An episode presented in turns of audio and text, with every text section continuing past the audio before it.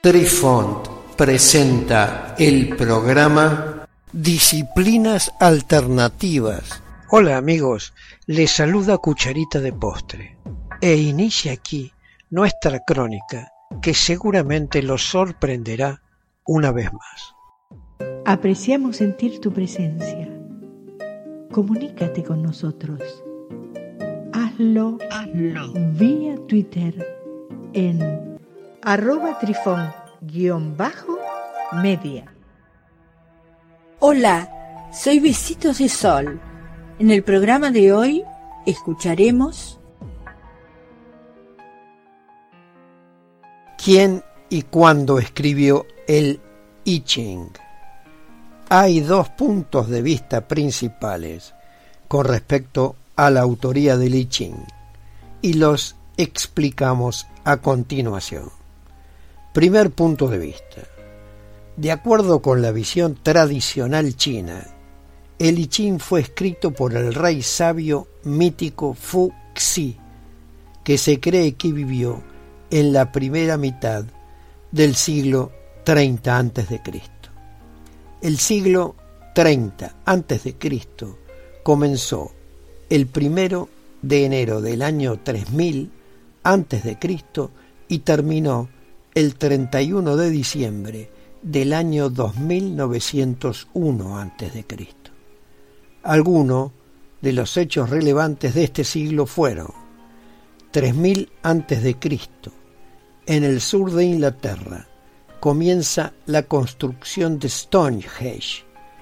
En su primera versión consiste en un dique circular y un banco con 56 postes de madera, según relata National Geographic en junio del año 2008. Stonehenge es un monumento megalítico tipo cromlech, además de otros elementos como hoyos, fosos, montículos, etc.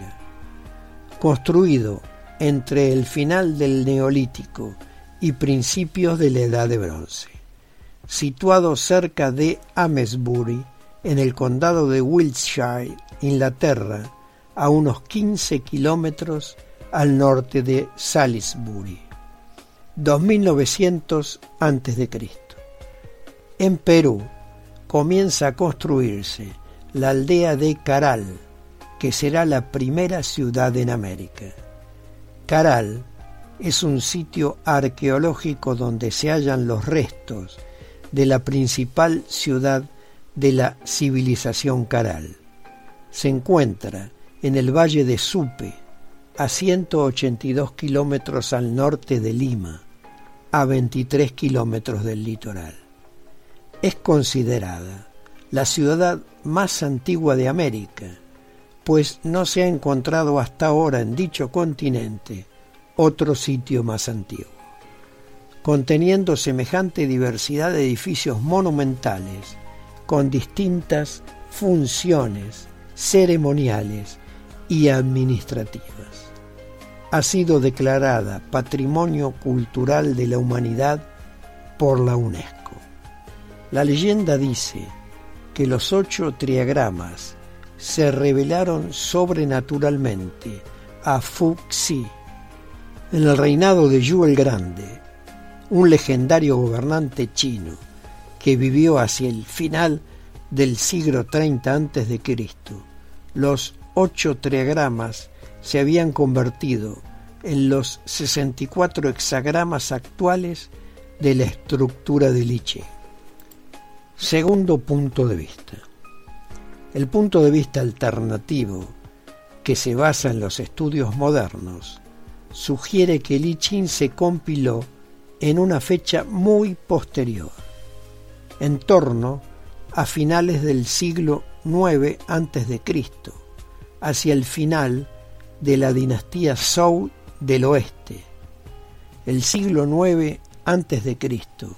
comenzó el primero de enero del 900 a.C. y terminó el 31 de diciembre del 801 a.C. Algunos de los hechos relevantes de este siglo fueron 872 a.C. En Luxor, Egipto, una inundación excepcional alta en el río Nilo cubre las paredes del templo de Luxor. El templo de Luxor, situado en el corazón de la antigua Tebas, fue construido esencialmente bajo las dinastías decimoctava y decimonovena egipcias. Estaba consagrado al dios Amón, bajo sus dos aspectos de Amón-Ra. Ra era considerado el dios del cielo, dios del sol y del origen de la vida en la mitología egipcia.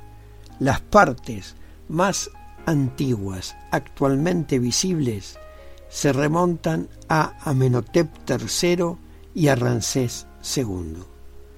850 a.C. En la actual Roma, Italia, se establece un grupo de cabañas de manera permanente sobre el monte Palatino, una de las siete colinas de Roma. Las siete colinas de Roma son una serie de promontorios que históricamente han formado el corazón de la ciudad romana.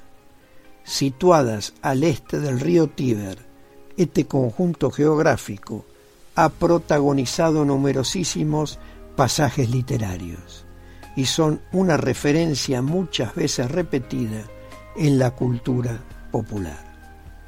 Entre otras cosas, este punto de vista expresa dudas sobre la existencia de Fuxi y sostiene que los 64 hexagramas son anteriores a los 8 triagramas.